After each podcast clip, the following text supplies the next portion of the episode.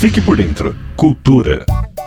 A dica para este fim de semana vai para a comemoração do Ano Novo Chinês no Museu da Imigração.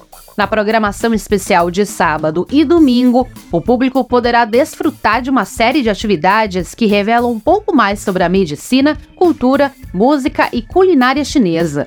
Os visitantes também poderão assistir à famosa Dança do Dragão e do Leão Chinês, além de uma demonstração de luta de Kung Fu.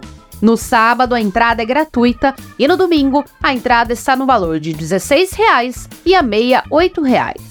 No sábado, os fãs de cultura geek poderão aproveitar o festival que ocorrerá ao longo de todo o dia na Fábrica de Cultura em Diadema.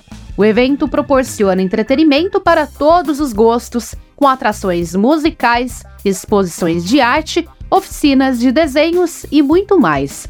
E todas as atividades são gratuitas. Já para quem gosta de circo, no domingo acontece espetáculo A Casa do Gelatina, no Mundo do Circo, no Parque da Juventude. A apresentação especial conta com a presença do Dojo Samuru e de alunos de Aikido, que é uma arte marcial japonesa. O espetáculo começa às 5 horas da tarde.